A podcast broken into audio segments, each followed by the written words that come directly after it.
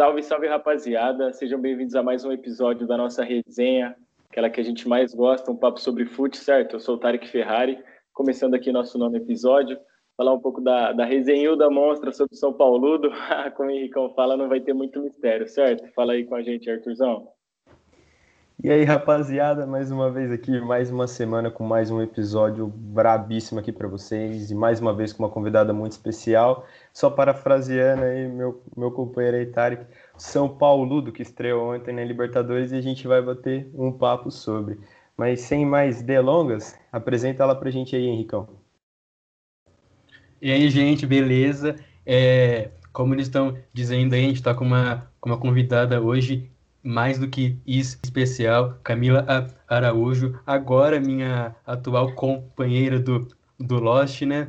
Fala aí, Cá, beleza? Oi, gente, boa tarde. Ah, obrigada pelo convite, é um prazer estar aqui com vocês, falando ainda mais do, da estreia de São Paulo na Libertadores, né? Grande jogão, 3 a 0 fora o show, né? Mas é, agora o Henrique é parceiro meu lá no Lost. Vamos dividir várias lives aí, vários programas. E é isso aí, galera. Vamos meter pau nesse barquinho aí que hoje o podcast promete. 3 a 0 fora a aula de bola ontem. Absurdo. E aí, cara, mas o que, que Chocolate. Você... É, então, que chocolate. O que, que você achou dessa estreia do São Paulo? Você achou que o time se meio que é, em campo se, se comportou bem? Você acha que foi uma bela estreia do nosso tricolor? Ah, eu tava com a expectativa lá no alto, né? A gente vem de quatro vitórias no Paulista, vem apresentando um bom futebol, né? O Crespo vem operando um milagre, né? Ele faz com que a gente tenha aquele prazer em ver o São Paulo novamente. A gente já não passa raiva, a gente não lembra a última vez que a gente passou raiva com o São Paulo. E eu gostei bastante da estreia. É um time que vem se solidificando, é um time que tá ficando firme, compacto. E tô gostando muito do trabalho do Crespo acho que vai voltar aquele respeito, né? A gente até comentou ontem no pré-jogo do o pós, na verdade, o pós lá no Lost, que é, espero que o Crespo faça com que os adversários nos respeitem novamente, porque era isso que estava faltando pra gente. Então, gostei bastante.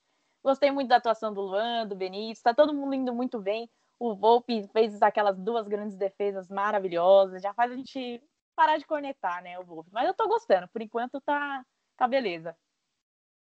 Tá bom demais, mano. Tomara que continue assim, né? Cara, eu queria saber, rapidinho, você falou do trabalho, já que você falou do trabalho do Crespo, eu vi uma declaração dele ontem em relação a, ao Benítez e o Lisiero terem começado como titulares, e ele disse que, que vai fazer isso mesmo, que vai mudar o time dependendo das características do adversário.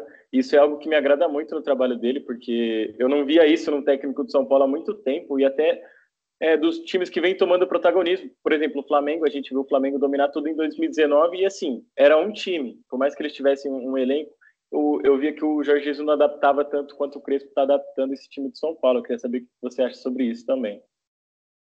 O, o Crespo é bastante ousado, né? Ele permite várias peças em várias posições e parece que super dá certo. Benítez parece que já está 10 anos no São Paulo, não parece que está um, dois meses aí cara já se fixou na posição, né? Como a gente estava falando, nosso nosso 10 joga com a 8, né? É, o Crespo, ele, tem, ele é versátil, né? Ele não deixa um jogador fixo só naquela posição. Ele sempre vai fazer esse rodízio de jogadores, que é algo que eu gosto muito nele.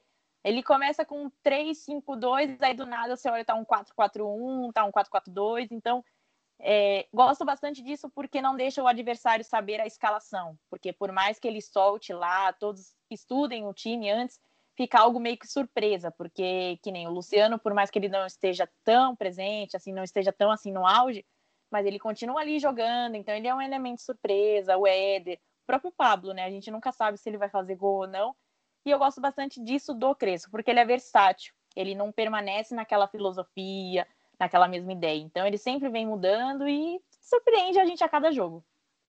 Essa que é a principal diferença, eu acho, do Crespo pro Diniz, né? Tipo, a variação tática. Eu até falei nas minhas lives que eu, que eu fiz no Lost que o Diniz ele era muito teimoso, né, em relação à tática, porque ele só ficava naquele estilo de jogo sempre.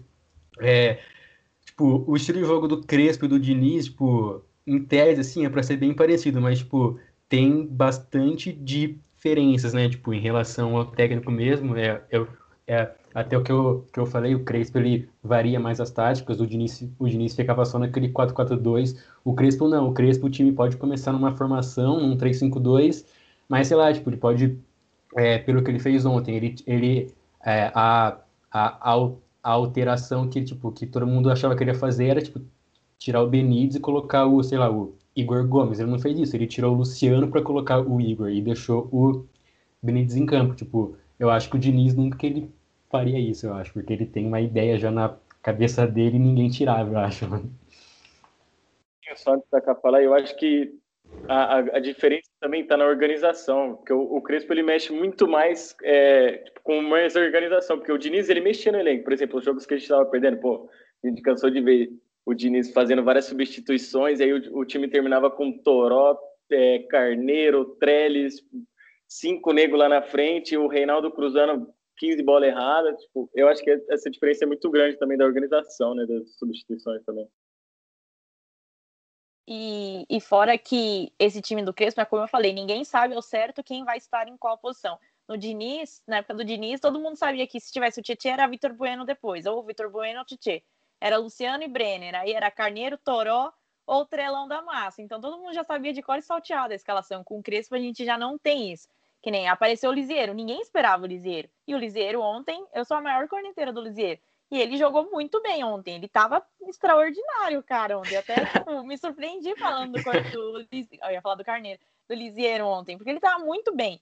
Então, assim, vem muito. É tipo muito mais mérito do Crespo, porque ele consegue, tipo, dar esperança para jogador que a gente já não tem tanta esperança. E eu acho que até é, foi tipo, papel do Crespo isso, porque até escrevi sobre isso agora, tipo, que o São Paulo meio que com esse 3 a 0 resgatou meio que um espírito de liberto, porque acho que desde 2015 não ganhava na, na estreia, né? Então acho que é, São Paulo já vinha numa boa fase, eu acho que vai tipo, continuar, porque vai dar um gás agora, né? Até mesmo pro clássico que vai ter dia 2 contra o Corinthians, né? Acho que vai dar um, um gásinho, se continuar nessa boa fase. Gente, antes de vocês falar, é, vendo de fora, como, como torcedor rival, eu acho que, principalmente num, num campeonato. Quer dizer, campeonato não, né? No nosso país que a gente vive, a gente é acostumado com um, ser um estilo de torcedor muito imediatista. Então eu acredito que é, não se limita a São Paulo, não se limita a Palmeiras, não se limita a time de São Paulo, é o Brasil. A gente é muito imediatista. Se o cara chegar e não ganhar os cinco primeiros jogos com futebol de alto nível, a gente já começa a apontar. Mas com o Crespo no São Paulo, embora tudo, eu acho que ele, ele é um treinador muito inteligente. E da maneira com que ele chegou, eu acredito que ele já chegou impondo o estilo de jogo que ele acreditava, impondo é, a maneira com que ele queria jogar, e o São Paulo e os jogadores estão é, respondendo muito bem. Então, é, vocês já comentaram um pouco, mas eu queria perguntar para vocês, de uma maneira geral, São Paulinos que estão acompanhando esse começo de trabalho do Crespo, é, eu queria saber, tipo, primeiramente, vocês falaram da, da como pode dizer, não é previsível é, as mudanças que ele, que ele vai fazer, mas eu queria saber de vocês é, qual que é a, é, a principal mudança de trabalho da era Diniz, que terminou, para esse começo da era Crespo. E, e era isso, era essa é a minha pergunta principal. Aí depois a gente vai conversando. É, acho que a principal mudança é que começou a ter um trabalho, né? O Diniz, pelo amor de Deus. Eu acho que uma das principais mudanças e que deixou claro é o Daniel Alves na lateral e de ala. Essa é a maior mudança do Crespo e mostra, e mostra que a posição do Daniel Alves é lateral ala. Ele não é meio de campo. Por mais que ele possa dar um auxílio ali, mas ele não é meio campista. Então, acho que essa é a principal mudança no, no Crespo. O Dani, eu acho que ele é diferenciado, tipo, na ala, assim. Tipo, no meio ele até pode jogar uma, uma partida ou outra bem, mas na ala ele se destaca dos, dos demais, tipo... Ele dá um apoio no ataque, tipo, da hora, defende bem também dá uma cena de jogo bacana. Tipo, acho que o Taricão pode falar melhor do Daniel Alves, já, já que ele ama ele, né? Falei, Taricão. Não, amo de paixão, assim, um barqueiro de, de excelência, assim, ó. Eu vou falar pra você, velho. Aqui, cara arrombado. Desculpa, galera, aí, pela palavreada, mas não tem como. E eu, outra coisa que eu ia perguntar para vocês é se vocês acham que com a volta do Igor Vinícius, assim, depois da lesão, é, com, com o Orejuela podendo estrear, vocês acham que o Daniel Alves vai continuar de ala ou vocês acham que ele vai querer voltar, assim, com a disposição dos, dos nossos laterais, vamos dizer assim, ele vai querer voltar para o meio? Porque é... esse é meu medo, né? É, o Orejuela é novo, né? Tem tudo para dar muito bem ali na lateral direita, mas eu acho que vai ser aquela questão de rodízio. Começa com Daniel Alves e depois vem o Orejuela. Eu não vejo mais Daniel Alves no meio de campo, a não ser que o Crespo tente ele como um segundo volante. Não sei se ele atuaria tão bem como segundo volante, mas acho que vai ser esse rodízio: Orejuela, Daniel Alves ou vice-versa. Cara, eu acho que vai depender muito da fase do Dani na, na ala, né? Tipo, na, na lateral. Se ele continuar jogando bem, igual ele tá jogando assim, eu não sei não se o Igor Vinícius tem espaço, porque o Orejuela com certeza, tipo, vai jogar, vai ser meio que um reserva do Dani, eu não sei. Na real, eu não sei o que esperar, se o Dani vai voltar pro meio, se ele... Porque ele tá jogando tão bem então, na lateral que eu não quero que ele saia agora. Mano, que ele é o monstro da lateral. Tipo, eu acho que realmente ele não, não, essa boa fase vai continuar, mas, por exemplo, eu fico pensando assim, com o Dani jogando na lateral direita, tipo, se a contratação do Orejuela não, não ficou, tipo, não se tornou, é, como eu posso dizer, ah, mano, virou, virou nada, porque já tem o Dani agora, supérfluo. já tinha, tem, é, supérfluo, porque o Igor Vinícius também tem um reserva, e aí podia ter investido num, num bom volante ali que trouxe o William, que é um nome que não é tão renomado, então não sei, né, porque essa mudança foi muito rápida na minha mente, eu não, não achava que ia ser tão rápido do Dani ir pra logo para lateral. Mano, é, dando a minha opinião, tipo, de fora, olhando assim, eu, eu acredito que, independente do Dani Alves estar jogando bem, ou, ou tipo, porque a gente sabe que o Orejuela é, é, é lateral para ser titular em qualquer time, porque ele é muito bom, ele é muito bom jogador. Mas, é, por experiência própria, digamos assim, acredito que hoje no meu time, por exemplo, Palmeiras, a maior deficiência hoje do Palmeiras é a lateral direita, que o nosso titular não serve para ser reserva e o reserva nem se fala. E eu acho que como a gente, é, estando, estando no Brasil, ainda mais com calendário apertado, com Paulista, com Libertadores, com Copa do Brasil, com Brasileiro, eu acho que quanto mais forte você, você tem o elenco, eu até entendo a, a questão que você falou em relação a, ah, tipo, tem um bom lateral, podia ter investido em outro lugar, mas assim, eu acho que é, é, tão, é tão importante você ter tipo substitutos à altura que entrem para fazer o papel, tipo, por exemplo, você, o Dani Alves é suspenso, toma, toma um terceiro cartão amarelo, não pode jogar. Você fala, ó, você posso ficar de consciência limpa, porque o Orejuela não é o Dani Alves, mas ele faz muito bem a função. Então, eu acredito que quanto, quanto mais profissional você tiver, que você tenha confiança em, em outro ceder a posição para aquele, é, aquele outro cara jogar, eu acho que isso é, é, muito legal. E eu acho que é, e é isso que forma, não tipo um time badalado nem nada, mas um elenco forte.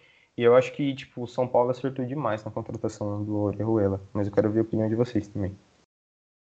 Um bom exemplo de posições, assim, que tem bons, boas sombras é o Reinaldo e o Wellington. Então, na falta do, do Reinaldo, nós temos o Wellington agora. Então, assim, é bom ter jogadores que são sombra de caras que estão ali fixos. Então, o Orejuela pode ser uma sombra do Daniel Alves ou vice-versa. E o Igor Vinícius, que eu nem falei dele, eu não confio muito nele. Então, não sei se. Ele não perde espaço, mas ele seria uma terceira opção, talvez, no esquema tático do Crespo. É que depende muito realmente como o Daniel Alves vai estar, como ele vai reagir e como vai vir. E como o calendário está muito um em cima do outro, é muito bom colocar o Igor Vinícius no Paulista se o São Paulo tiver bem, ah, classificou para a próxima fase, já coloca o Igor Vinícius para pegar uma boa sequência. Mas, para mim, Orejuela e Daniel Alves são os principais ali na lateral. Eu acho que é, é, o São Paulo nessa temporada tem muita peça de reposição, né? Coisa que não tinha na outra, na outra temporada. Se você for levar em consideração no meio, tem o Benítez, que jogou muito ontem, já já a gente vai falar do homem, né? Do monstro. É, então, no meio tem o Benítez, tem o Igor Gomes no meio para substituir.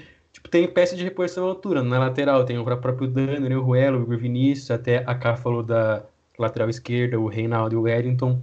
No ataque também com o Éder, que também fez gol ontem.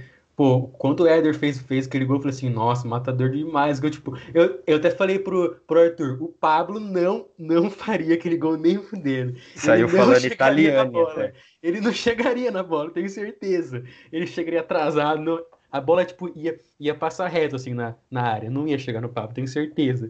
E o Éder foi bem demais no O Pablo ia tropeçar, tio, tenho certeza, mano. Ele ia sozinho, tá ligado? É foda. Foi de vontade, mas nossa, vê Maria. Cadê o Pablo do Atlético Paranaense fazia gol em nós em todo jogo, mano? Mano, era todo jogo. Agora o cara. Pô, pelo amor de Deus, Pablinho. Mas aí, cara, o que, que, você achou da atuação dos dois contratados aí, o Éder, o Benítez, até o próprio William também, que estreou ontem? O William não, não, não deu para ver muito, né, do William, mas acho que do Éder e do Benítez você, você, você pode falar bem. Ah, o Benítez é que nem eu falei, né? Parece que o cara já tá há 10 anos aqui, parece que é cria de base, tipo, brasileiro, porque não é possível, o cara tá aí, tá jogando muito, todo jogo, o cara tá, tipo, é estrela, fez o gol, e assim, ah, coitado do Vasco, né? A gente agradece ao Vasco assim, ó, até dizer chega, obrigada, Vasco. Mas, não, pra mim o cara é um dos melhores. Para mim, ele não foi o melhor da partida. A gente até fez a brincadeira lá no Lost. Para mim foi o Luan. O Luan vem se destacando muito também, então o garoto merece essa moral. Do William, gente, eu fiquei sabendo que ele estava em campo porque o comentar, porque o narrador lá, acho que o Theo José falou alguma coisa do William. Eu não tinha percebido que ele tinha entrado. Assim, o William, a gente é muito cedo para cornetar o cara, né? A gente nem, nem lembra muito bem dele, mas espero que ele jogue o que o pessoal fala, né? Que falava que ele dava o sangue em campo, que se fosse preciso, preciso deixava até uma perna, né? O rival aí do palmeirense pode falar mais, tem mais propriedade para falar do William do que a gente, né? Mas eu não sei. Eu espero que o William venha jogando bem, né? Acho que fatoridade, muitas coisas, talvez não os 90 minutos. Mas. E quem você tinha perguntado, Henrique? O... Do Éder, do Éder, que fez terceiro. Nossa, o Éder tem meu coração já. Eu falei, eu postei no bolão 2x1 São Paulo, mas eu tinha falado, é gol do Éder, certeza. Todo jogo ele tá guardando um. O cara não, não perde chances de gol. Qualquer bola que pingar ali, ele chuta e é gol. O cara é monstruoso. Ah, não, já todo meu coração. Falei, já até falei pro Arthur que eu vou me naturalizar italiano. ah, mamma mia, né? Que ele faz gol, eu faço aqui. O Éder, monstro demais. Maravilhoso. Mano, e o, o Éder veio para ser titular, né, mano? Com essas atuações aí, esses gols. Eu acho que não vai dar pro Pabludo, não. Ah, espero que não. Eu tava até falando pro Henrique quando. Todo o amor do torcedor pelo Pablo. É, eu tava até falando pro, pro Henrique quando ele foi contratado que o Éder ele se naturalizou italiano porque ele jogou muito na Inter, né? E, e tanto na China ele vinha jogando muita bola também. E o, o Éder é um puta centroavante. Eu acho que de centroavante bom o Crespo entende, né?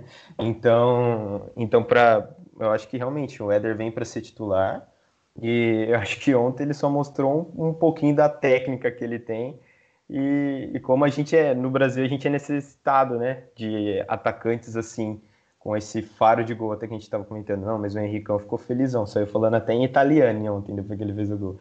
Mas, mas esse é só... O Éder, pô, Sério, é o Éder, monstro. Só passando antes, vocês tinham falado do, do William, cara, eu acho que no tempo que o William estava aqui não era parâmetro para nada, então eu mesmo como palmeirense não tem como falar muito do futebol do William não, porque não tem como jogar ninguém pelo futebol naquela época. Nossa, o Gerson sempre quando fala do William, que falou, ele sempre fala, meu, o William jogou com o Paulo Baier, tipo, gente, quando eu lembro eu, do Paulo eu... Baier, ele já era velho, o Paulo Baier, ele, tipo, ele já era vovô. Então, assim, o William, o William tem o quê? 34, 38 anos, gente, 34, tá? 34. Gente, assim, ele jogou com o Paulo Baier, o que que rolou ali? É que ele ficou parado, né, por causa do coração, mas, assim, foi uma surpresa pra gente, que, ah, São Paulo tá contratando, aí anunciou lá o William, e todo mundo. Não, tanto que a gente até brincou, né? Que, assim, o rival verde aí, o meu sonho é ter o William Bigode no meu eu time. Eu pensei assim, que era o Bigode, sonho. eu acordei cedo e assim, nossa, nossa, estourando. Falei. Nossa, não tem pra ninguém. Finalmente a gente deu um, um, um chapéuzinho lá no nosso rival do verde lá. Pegamos o William Bigode, mas era o William e o William que jogou com o Paulo Bairro. Então, assim, não sei, eu também não consigo julgar. Ontem a estreia dele foi meio apagada, então não sei, ainda não, não posso cornetar, né? Eu vou deixar ele, por enquanto, fora das minhas cornetas. Mas eu acho que, que o William pode ser útil até, tipo, nesse, nessa maratona aí de jogos, tipo, é, é que na realidade ele, ele tá só escrito na, na liberta, né? Tipo, então não sei também se ele, se ele, se ele vai ter espaço aí. Eu ia falar uma coisa, mas acho que não sei se ele vai ter muito espaço, não, porque ele só tá escrito na Liberty, tipo, e tem jogo só de quarta em quarta, eu não sei, tipo. Acho que ele pode entrar só no segundo tempo, assim, acho que ser titular eu acho que não.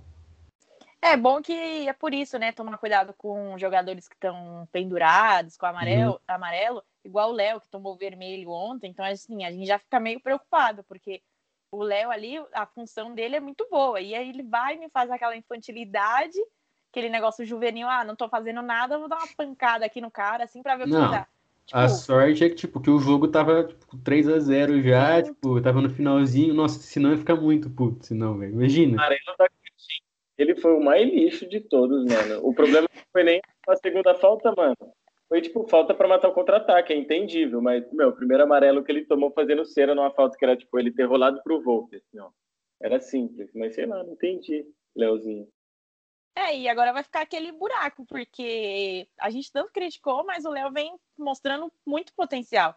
Aí tá... agora a gente fica meio preocupado. Quem que ele vai pôr ali? O Diego Costa? O Rodrigo? Ele vai inventar alguma coisa com o Reinaldo ali? Então a gente já fica meio que assim, e agora? Qual vai ser? Você acha que o Miranda não pode jogar contra o rentistas, cara, na próxima quarta-feira. Ele, ele, não pode jogar o Bruno Alves lá na esquerda e jogar o Miranda centralizado?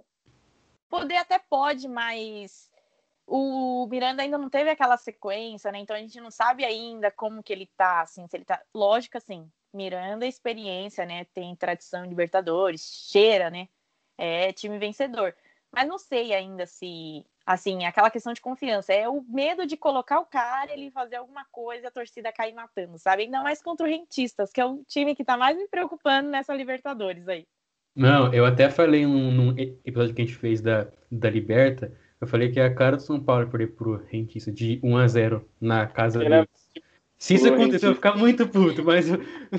Não, eu tenho que pedir pro Tarek citar, ele tem que se parafrasear aqui falando rentistas, porque aquela frase dele ali é, é memorável, cara. Acho que todo torcedor de São Paulo tinha que saber ela na ponta da língua, aquela frase. Por favor, Tarek, fale aí. É que meu ódio às vezes é tão grande que eu não consigo me expressar, tá ligado? É tipo com o Daniel Alves. É óbvio que eu amo ele jogando bem, mas nossa, teve uma época aí que eu não consegui me expressar meu ódio. E, meu, o Reitistas é o binacional de 2021, entendeu? A gente tem que ficar ligeiro, porque ele é pequenamente minúsculo, como eu já falei, e times pequenamente minúsculos costumam ganhar de São Paulo na Libertadores. Então fica aqui a, a minha dúvida se São Paulo ganhará essa partida.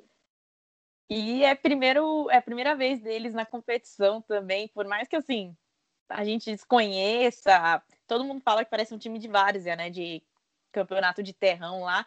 Mas é, é o típico time que o São Paulo adora perder de 1 a 0 numa falha besta. É sempre assim.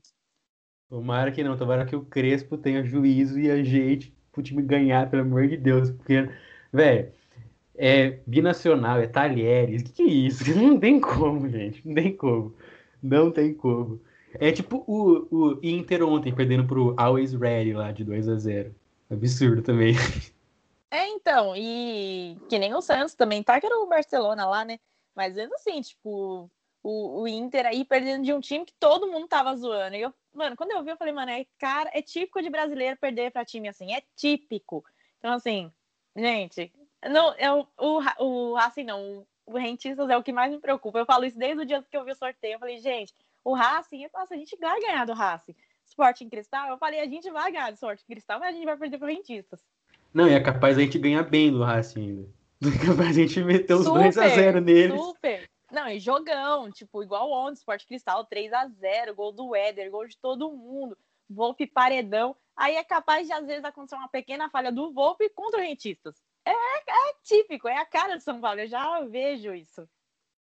Nossa, e bom, torcida São Paulina, não queria ser eu o precursor dessa notícia, notícia triste, mas se o Henrique falou que a gente vai ganhar bem no Racing, podem esperar uma derrota por 4 a 0 ok?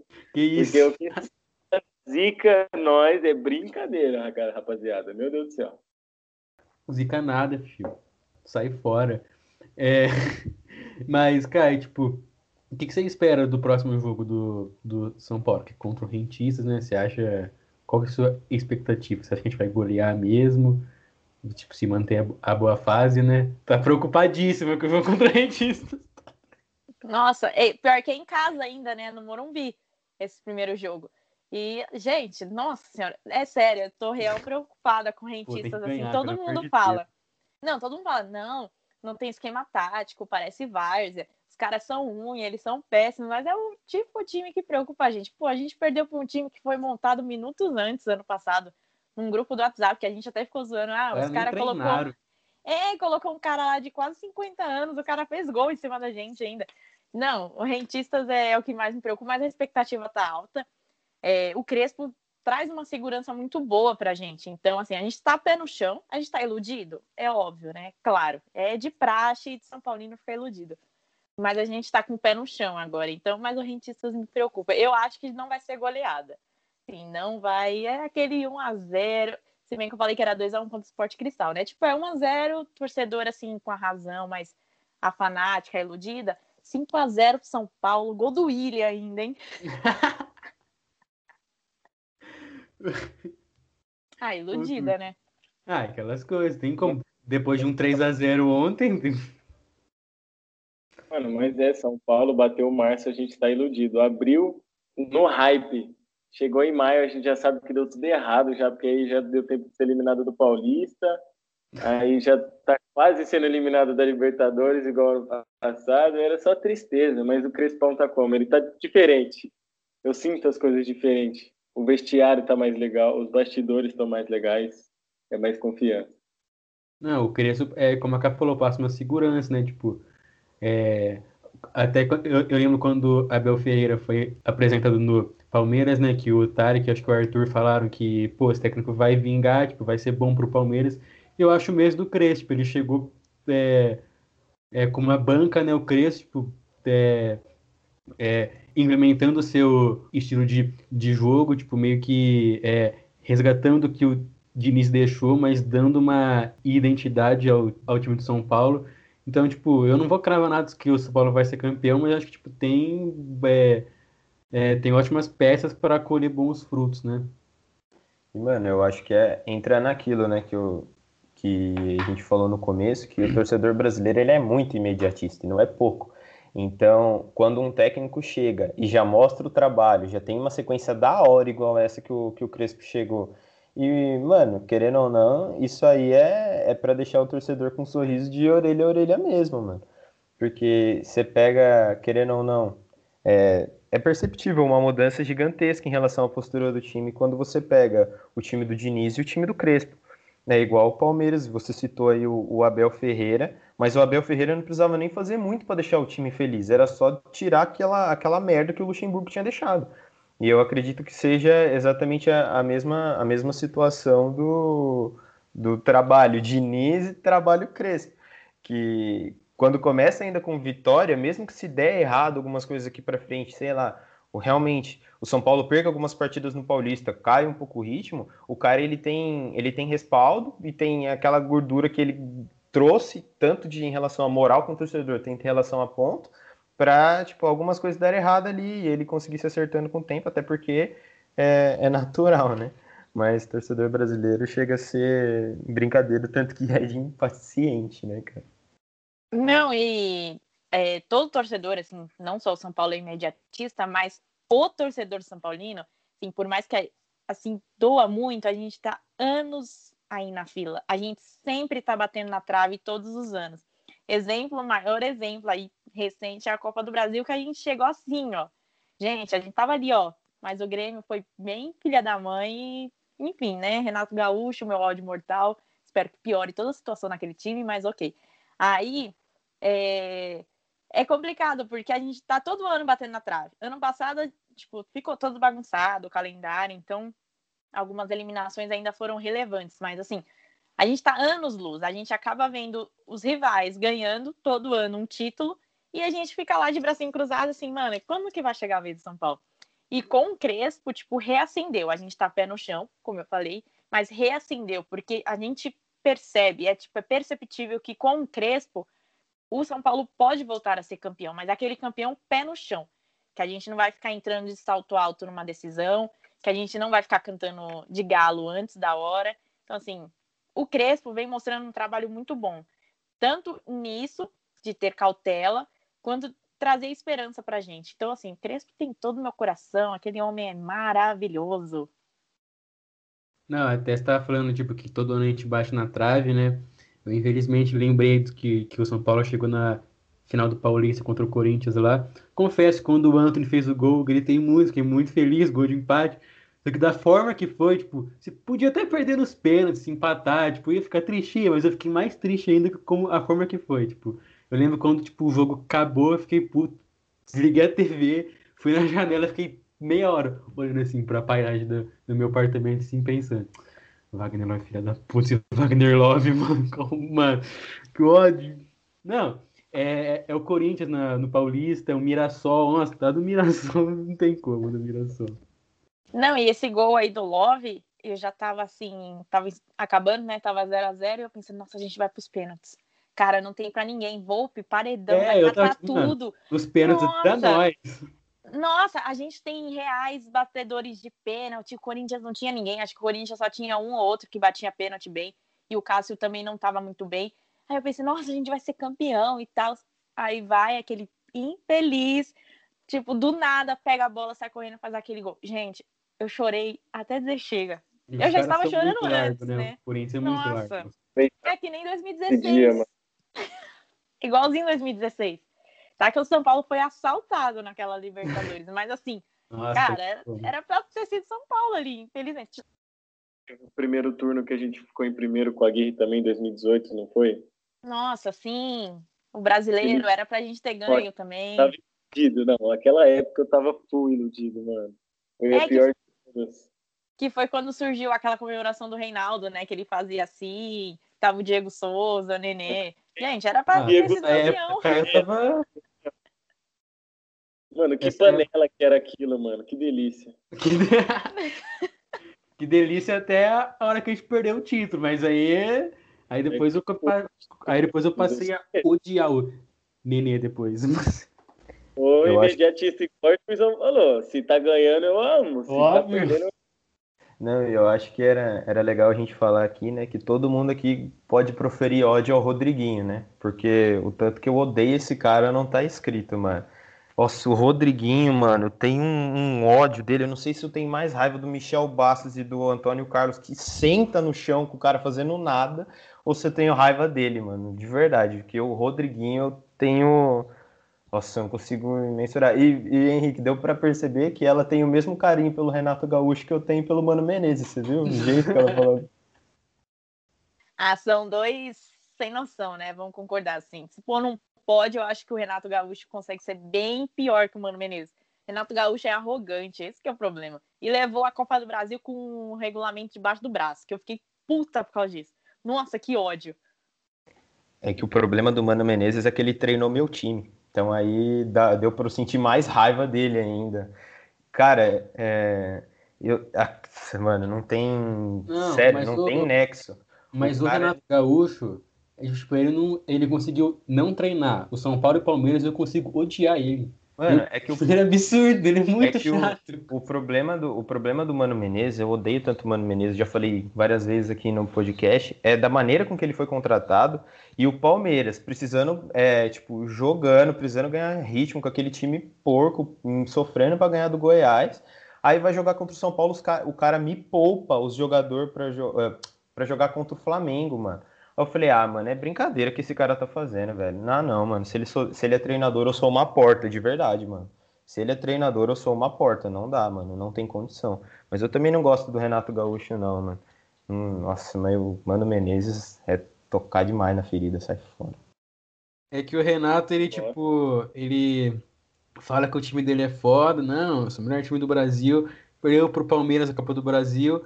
Eliminado agora na, na pré, né, da Libertadores. E esse eu fiquei feliz. Esse eu falei, nossa, deu um gosto a mais. O Rafinha veio para trabalhar com o Renato Gaúcho e jogar Libertadores. Agora ele tá no Grêmio e não tem nenhum dos dois, mano. Muito bom isso. Eu amo essas coisas. não, mas.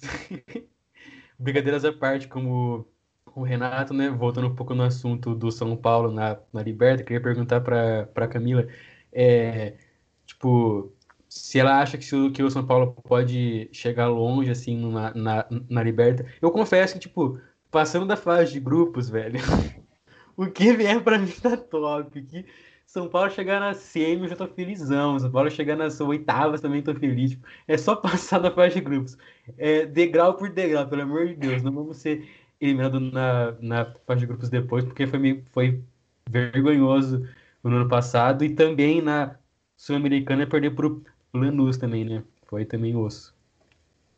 Ah, mas o Lanús foi um, uma dor à parte, né? Porque era para ter sido o São Paulo ali, mas foi num vacilo, mas tudo bem. O Diniz foi super ousado ali, todo mundo começou a endeusar o Diniz dali. Mas tudo bem, né? Faz parte. É, eu particularmente acho que São Paulo passa da fase de grupo, a não ser que, nossa senhora, aconteça uma tragédia. Porque, assim, o grupo, se você parar friamente, o Racing e o São Paulo são os times mais fortes, tecnicamente falando. Então, é que nem eu comentei, eu acho que os dois passam. E eu espero que São Paulo passe para fazer e vai nas oitavas e que a gente pegue o Flamengo. A gente sabe se pegar o Flamengo, a gente vai para as quartas direto e os caras nem precisam entrar em campo, que é capaz que a gente ganha.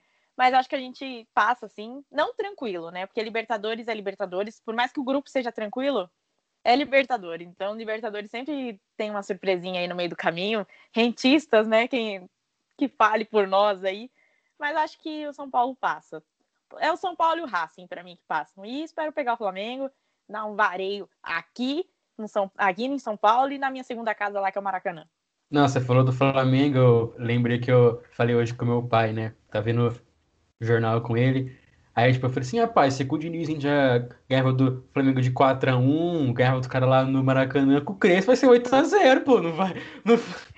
O que, que é isso? Nós vai golear os caras, pô, agora estamos grandão. Brinquei Façam o Gabigol chorar pelo bem da nação brasileira. Flamenguista feliz é o Brasil triste. e, é, eu também espero, a gente espera muito pegar o Flamengo, né, nas oitavas e fazer o não só o Gabriel Barbosa chorar, mas Bruno Henrique, a Rascaeta, esse time todo aí que é outro e fazer o Ceni chorar também, se o cara não for mandado embora antes, né? Porque a torcida do Flamengo pedindo o Renato Gaúcho tendo o Ceni lá, mano. Pelo amor de Deus, me respeita, respeita, respeita a história do Ceni. Aí o cara foi campeão aí com vocês, vocês me pedindo Renato Gaúcho. Pelo amor de Deus, não dá não. Ia ser falar. da hora, rapidão, rapidão. Ia ser da hora ainda mais pelo ódio que você sente do, do Renato Gaúcho, pegar um Renato Gaúcho e um Flamengo nas oitavas da Libertadores e vocês passar o trator nele, né? Nossa, é ver, já pensou? É ver o Henrique felizão até umas horas aí, mano. Nossa, Deu, podia acabar o mundo ali, 4x0 aqui, 4x0 lá, em cima do Renato, em cima do Flamengo. Aí, nossa senhora, nem, nem precisava mais de nada, podia acabar o mundo dali. Não, você, você falou do Ceni no, no Flamengo, quando, quando o Flamengo contratou o Rogério, eu fiquei tristão, até o, o Arthur sabe. Nossa, fiquei falando, ah, que que é isso? O que, que o Rogério tá fazendo, mano? Vai pro Flamengo não, pelo amor de Deus. Pra mim é a mesma coisa que o Rogério treinar o Corinthians, sei lá, fiquei muito triste, fiquei velho. Não é possível que desse tá acontecendo.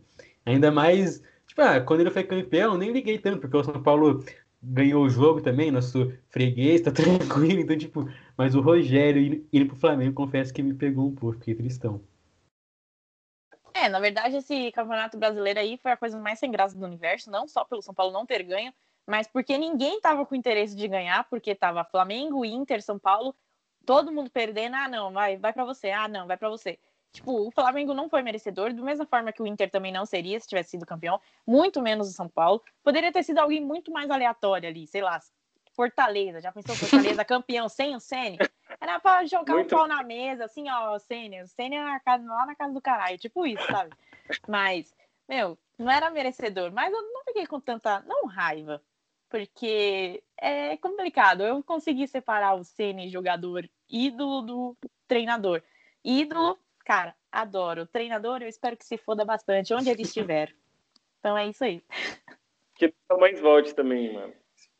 Não quero mais. E, mano, esse brasileiro é o brasileiro que ninguém quis ganhar, né, mano? Liberar a sacanagem, legalizar a sacanagem.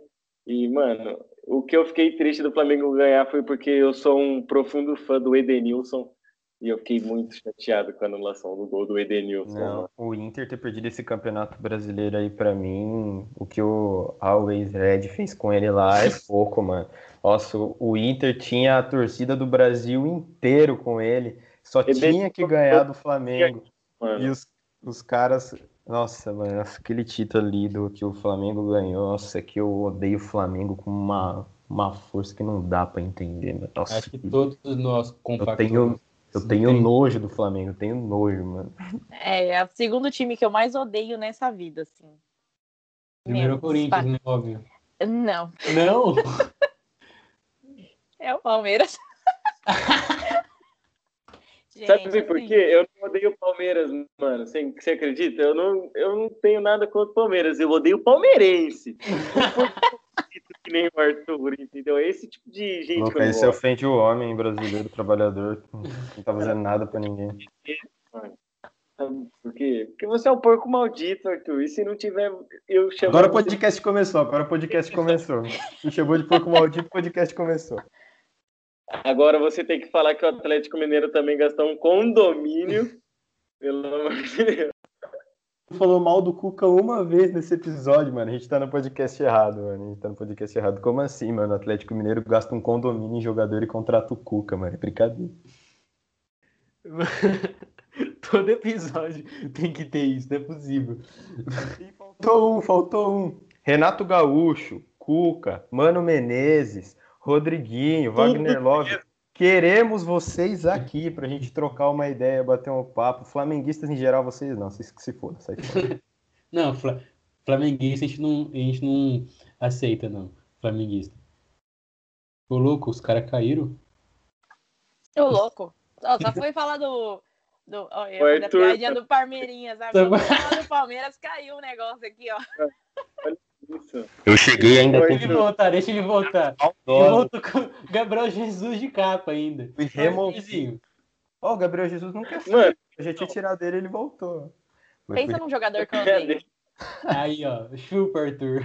Ele quer, que seja, ele quer que seja campeão da Champions no lugar do Ney, tá? Vai ser, vai ser, vai ser. Como assim?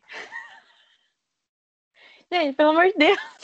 Não, é do PSG isso aí já, eu acho. Não sei, né? Depende. Não sei como que ficou o negócio da Superliga, se todo mundo vai poder. Superliga não vai ter mais. É, mas tipo assim, ah, tá o Real Madrid, Chelsea, PSG e o Manchester. Ah, mas e aí? Agora todo mundo voltou, vamos voltar como se nada tivesse acontecido, se a UEFA não vai é, penalizar o Real Madrid, porque o Real Madrid que foi a cabeça pensante aí, né? Não o Real Madrid em si, o presidente do Real Madrid. Mas, e aí, como que vai ficar? E se continuar seguindo a forma como está, eu acho que o Real Madrid ganha esse ano. Mas, preferir o Gabriel Jesus do que o menino Ney é. É sacanagem, né? Pelo amor de Deus. Ele é palmeirense, ele até falou que é porque que ia ser da hora uma cria do Palmeiras ganhar. Se o Tarek não me chamar de porco maldito na próxima fala dele, eu sou uma lapiseira. Só tenho isso a dizer agora. Sobre o Palmeiras, porque eu não quero me estressar em pleno feriado. Mas aproveitar que a gente falou de menino Ney, eu queria perguntar para vocês dois São Paulinos, porque eu fiquei extremamente chateado do Ney dizer que não jogaria do São Paulo. Isso assim cortou meu coração, tá ligado? Eu Não que ele viesse, tá ligado? Pô, só de saber que ele não jogaria já é muito triste. Ah, eu fico feliz, porque eu tenho o Luciano, tenho o Éder. Gente, pra que, que eu vou ah, querer Neymar? Não faz tanta diferença. Gente, pra que, que o Neymar ia vir pra ser banco de Luciano, de Éder? Gastar dinheiro com o Neymar, pra... porque a gente tem Éder e Luciano, né, gente? Ah, meu, assim, eu vou falar logo, eu não curto muito o Neymar, assim, é... pessoa, por causa desse tipo de polêmica. Se ele não quer jogar no São Paulo, a gente que agradece imensamente, não quer, ó, vai lá pro Santos, vai pro Flamengo, né? Ele falou que talvez jogaria no Flamengo.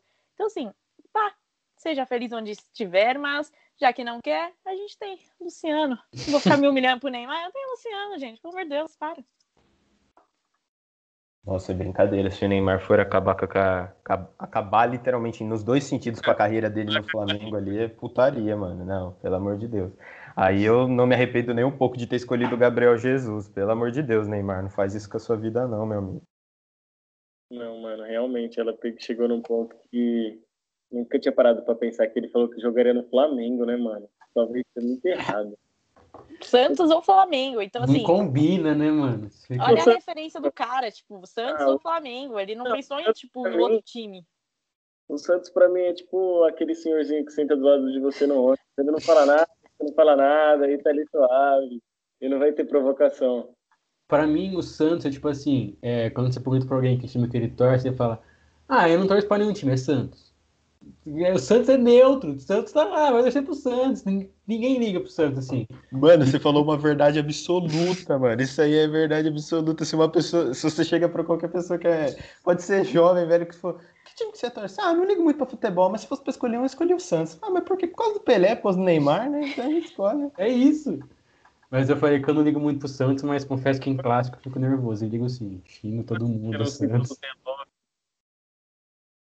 O Arthur falou do Neymar do Pelé e não falou do Zé Love. Como assim? Que isso? André Balada também, mano. André Balada, desculpa, eu, eu falei. Eu falei como ser humano. Verdade, Vilano. O Matson, o foda também. o Matson, o foda era muito bom, mano. Matson, Matson. Mano, grande ganso. Nossa, o ganso. Pô, 2016, 2015, eu acho que tava jogando bem o São Paulo, liberta. Eu sou viúva até hoje. Se ele quisesse voltar, eu receberia ele de braços abertos ah, no aeroporto. Nesse time aqui, ele é reserva não, do Benítez. Não, era reserva do reserva de todo mundo, na verdade, porque ele não tem a velocidade. Ele é reserva do... Ele seria reserva, por exemplo, ah, tá ali, Daniel Alves, Benítez, Igor Gomes, aí Hernanes, aí ia vir mais um, aí ia vir um Ganso, porque o Ganso nesse time não teria muita oportunidade. Primeiro porque ele é lento. Assim, ele não joga, ele só joga quando ele quer. Mas assim, se ele quiser, se tivesse espaço, vem Ganso. Volte, mas não pegaria 10, com certeza. Porque qualidade o Ganso Ué. tem, joga demais. O problema é que ele é lento.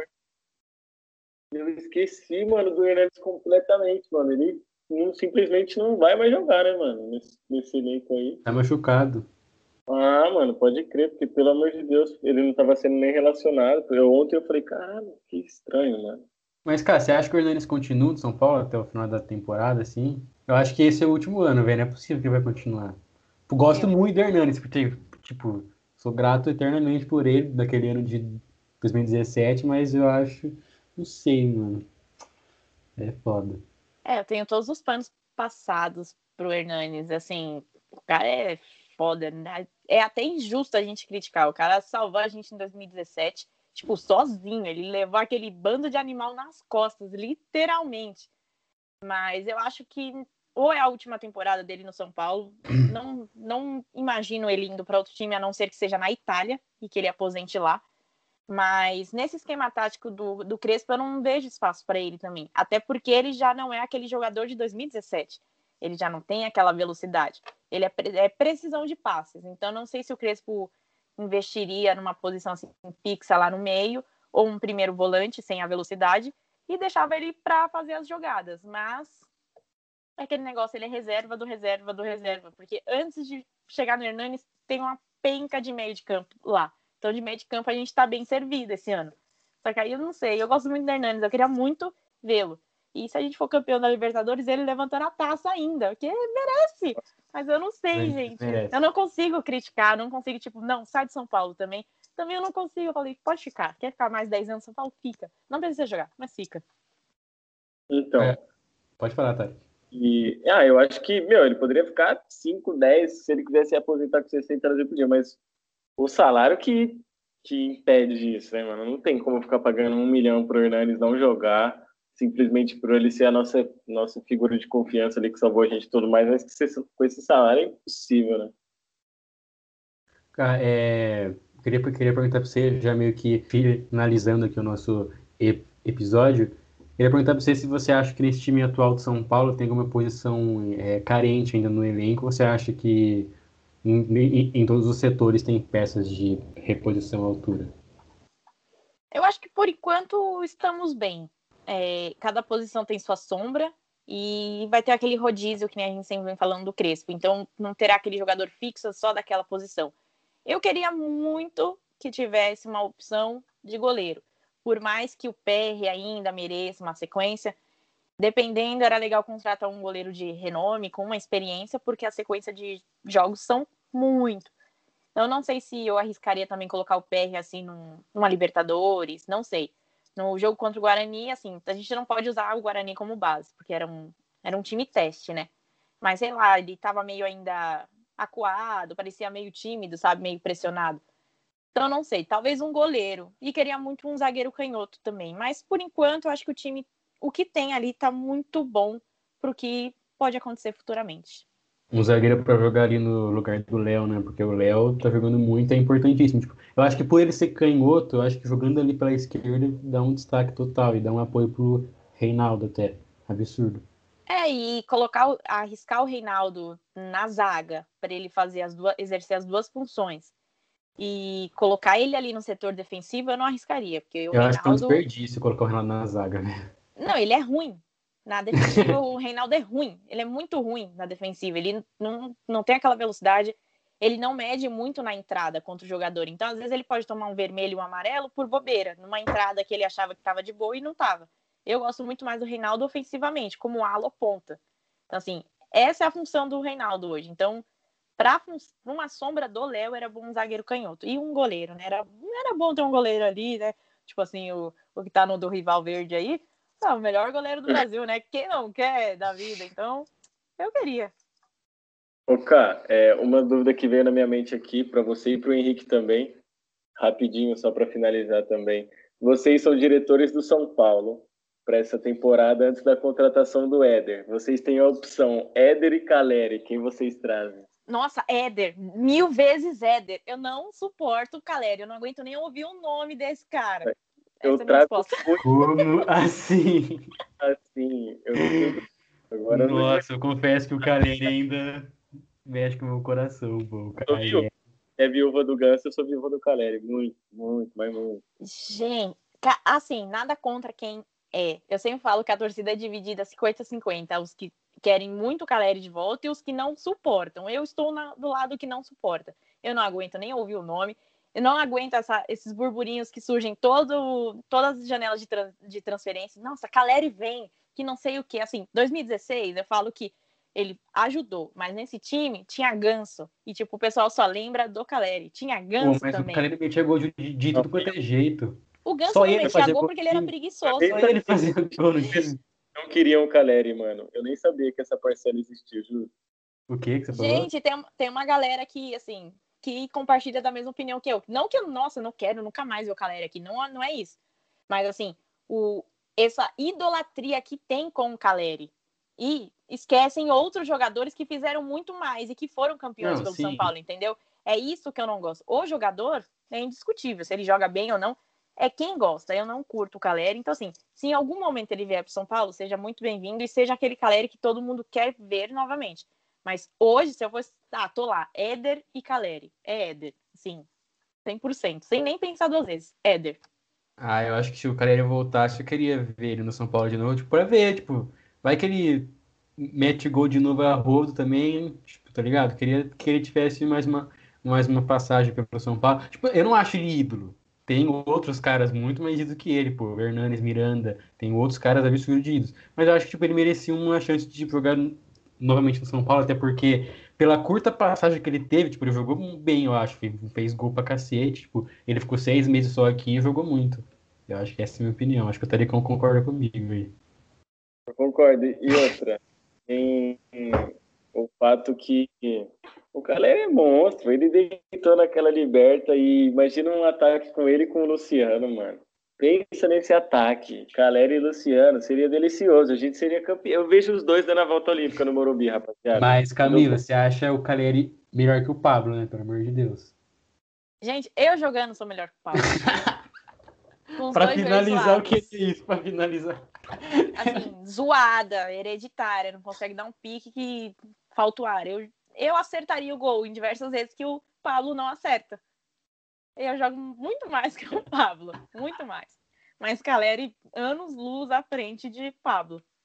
Agora, Cara. se for escolher entre Caleri e Pablo, aí sim, vem Caleri, vem, eu te recebo no aeroporto, coloco, coloco no meu ombro. Mas, mano, Pablo não dá, Pablo não dá. Esqueça essa fita de aeroporto aí que não é legal, não. Principalmente buscar jogador atacante no aeroporto, não me lembra coisa legal é, grande ano, né? Iludidos, ah, aquilo ali era uma farsa. Eu falei, quando eu falei para uma amiga palmeirense, isso aí é uma farsa. Foi dois gols que ele achou na Libertadores, naquele jogo assaltado de 2016, e o pessoal foi lá rece Nossa, receber e colocou não. ele no ombro. Cara, aquele. Não, já falei com muito carinho aqui do Borja, né? O carinho imenso que eu tenho por aquele colombianozinho maravilhoso lá. Borra, não quero você aqui. É isso, Borra, não quero. Gente, no mesmo ano, Guerra, que ninguém dava nada, jogou, ó, mil vezes melhor. Mil vezes. Impressionante como os dois conseguiu dar errado no Palmeiras. Parabéns aí a todos os envolvidos. Não, mas eu acho que é isso. Eu não sei se o Tarek, o Arthur e a Cá também tem mais algo para falar do nosso tricolor. É... Taricão, você puxa aí na... para finalizar? Com certeza, família. É isso, mano. Encerrando mais um episódio aqui da nossa resenha Uda, certo? Muito obrigado aí por quem acompanhou até aqui. Passem lá no, no Spotify para estar tá ouvindo os outros episódios também, onde a gente fala da seleção brasileira, onde a gente conta a nossa seleção, fala de, dessa Superliga Europa e tudo mais, certo? Estamos partindo, família. Sigam a gente nas redes sociais, aí no Twitter, arroba Papo Sobre Fute 1, é, no Instagram, arroba Papo Sobre Fute. O Arthurzão vai passar a visão aí e a Cavai também vai passar as redes sociais dela para a gente se despedir, fechou? Tamo junto. Então é isso, rapaziada. Só agradecer aí a Camila que aceitou o convite. Foi muito bacana, muito legal a resenha. É...